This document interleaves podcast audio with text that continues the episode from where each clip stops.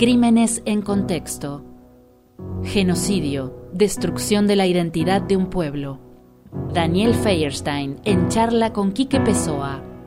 ¿Qué tipos de memoria se construyen acerca de los genocidios? Bueno, lo voy a llamar a Daniel Feierstein, porque, a ver, venimos eh, tratando, vapuleando a veces el tema genocidio. ¿No? Y, tratamos, en definitiva, de ubicarlo históricamente, de, de, ver cuál es el concepto del genocidio, en qué casos se denomina genocidio. Pero me surge la pregunta de casi siempre. Nosotros somos olvidadizos. Es decir, hay, hay instituciones, hay asociaciones de gente que se lo pasa remando en contra del olvido para que justamente aquello que sucedió en el pasado, no sé si se hace únicamente como para que no se repita, porque también existe esto de rendir un homenaje a la gente que perdió su vida en algún genocidio del pasado. Entonces, bueno, Daniel, ¿estás por ahí? Aquí estamos, Quique. Bueno, me, parece interesante o válido hablar sobre la memoria de los genocidios. Sí, creo que además de, interesante o válido es, es un tema que, que, requiere como superar algunas trampas, ¿no? Porque me parece que está muy instalado la idea de que tendríamos como una cuestión de la memoria frente al olvido, ¿no? Y que la la actitud frente a los procesos genocidas sería tratar de recordarlos. Sí. Pero digo una trampa porque no hay una sola manera de recordarlos y porque en verdad el terror, si el objetivo del terror, como veníamos diciendo, es, es transformar nuestras prácticas, eh, el terror siempre es recordado. El problema es cómo es recordado. A ver, a ver, a ver, ahonda ahí. Claro, en, la cuestión que en verdad, eh, más que una disputa entre si lo recordamos o si nos olvidamos, eh, el debate que se da alrededor de las formas de representarse o de hacer memoria sobre el, terror que nos atravesó, sobre un proceso genocida, es cómo lo recordamos, cómo lo contamos, cómo lo reconstruimos, este, qué, somos capaces de contar de lo que ocurrió. Y no pasa por un más o un menos, sino que pasa por cómo recomponemos eso que pasó, cómo nos armamos en la cabeza quiénes eran los que sufrieron lo que pasó, cómo nos afectó a nosotros, quiénes lo produjeron. Es esto lo que termina estando en debate, ¿no? Sí. Ahora, eh, es, es, lógico que, que lo primero que se te ocurre pensar es no perder la memoria. Después, no sé, habrá otras instancias, pero me parece que lo fundamental es esto y para eso hay, hay mucha gente trabajando para que no olvidemos. Está bien lo que decís y lo entiendo, pero me da la sensación de que lo primero que sucede es tratar de mantener ese hecho en la memoria. Y está bueno que analicemos el cómo.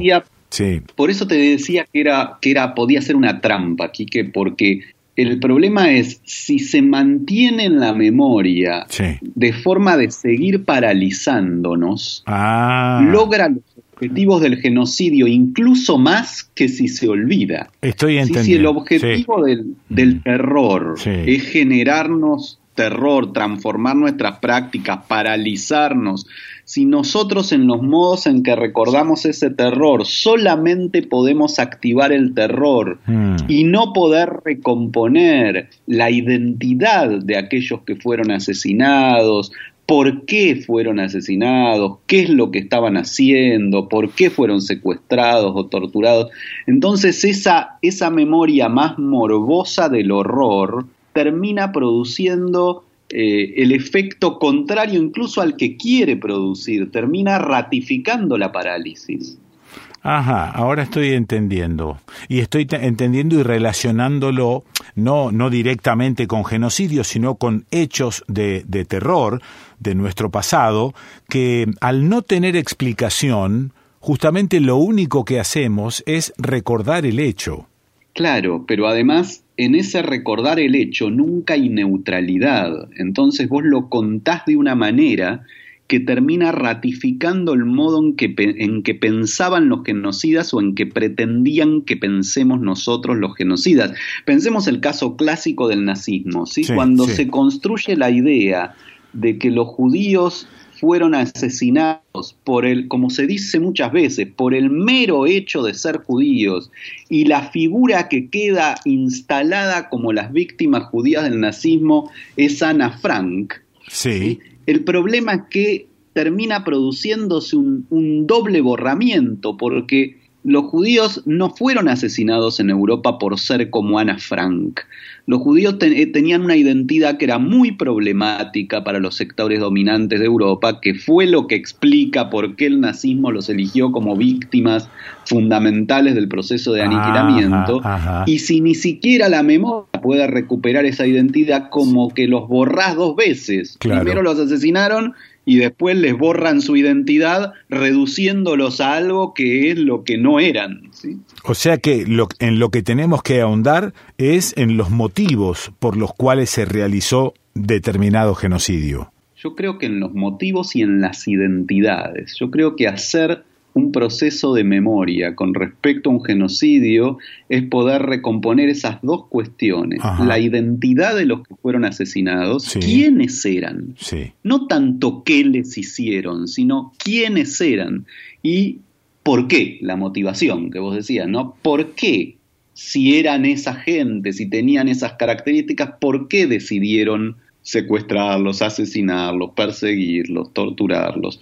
Mientras que en general la memoria se tiende a centrar en qué les hicieron mm. y es un proceso terrible porque podríamos decir que eh, le saca toda identidad, en, términos por ahí muy, muy difíciles, pero más del campo académico, podríamos decir, lo desubjetiva, que quiere decir lo deja sin identidad porque mm. lo transforma en un cuerpo al que le hicieron cosas, ¿no? Y esto es algo espantoso, transformar la memoria del genocidio en cuerpos a los que les hicieron cosas terribles, ¿no? Claro, pilas de zapatos, este, cuerpos apilados, y, y lo que nos impresiona es eso, pero no vamos más allá. Claro, y de ese modo se ratifica la ideología genocida, porque ah. si el objetivo era hacer desaparecer una identidad, con esa memoria seguís haciendo desaparecer a una identidad. Entonces parece que estás condenando, porque decís, pero qué barbaridad,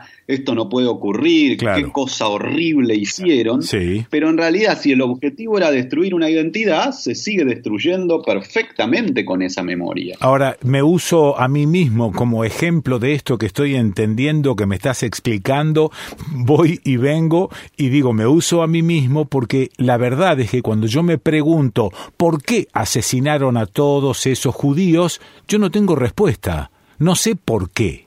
Es que justamente, fíjate que no tenés respuesta porque esa memoria se perdió. Hay distintas hipótesis del por qué, pero ninguna de las hipótesis sensatas es porque sí o porque estaban locos. Claro. Digamos, o sea, las distintas hipótesis lo que van a plantear es si tuvo que ver con la participación en los procesos revolucionarios, si tuvo que ver con el tipo de identidad judía diaspórica, que es múltiple, esto es, y, que en eso se parece mucho a la identidad gitana, que también fue perseguida por el nazismo, que es esta mm. capacidad de ser muchas cosas al mismo tiempo. Claro, Sí, que es un problema serio para identidades más excluyentes, pero sea una, la otra, o las dos, o alguna tercera hipótesis, siempre se vincula a conocer quién era esa gente.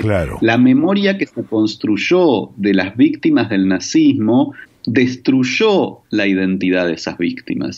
Y los como que los separó de la comunidad además porque se instaló esta idea tan binaria de los alemanes aniquilaron a los judíos los turcos aniquilaron a los armenios sin entender que era una comunidad que vivía conjuntamente con los otros. Entonces ah. hay muchos judíos alemanes que fueron aniquilados, y entonces que se aniquilaron a sí mismos o vamos a aceptar que no eran alemanes como decía el nazismo. y lo mismo podemos pensar con los armenios viviendo un milenio en el imperio otomano. Entonces nunca fueron parte del imperio otomano, nunca tuvieron nada que ver con lo turco. Esto es lo que precisamente decían los genocidas. ¿Y cómo se rellena ese agujero histórico? ¿Cómo hacemos para recuperar esa identidad perdida?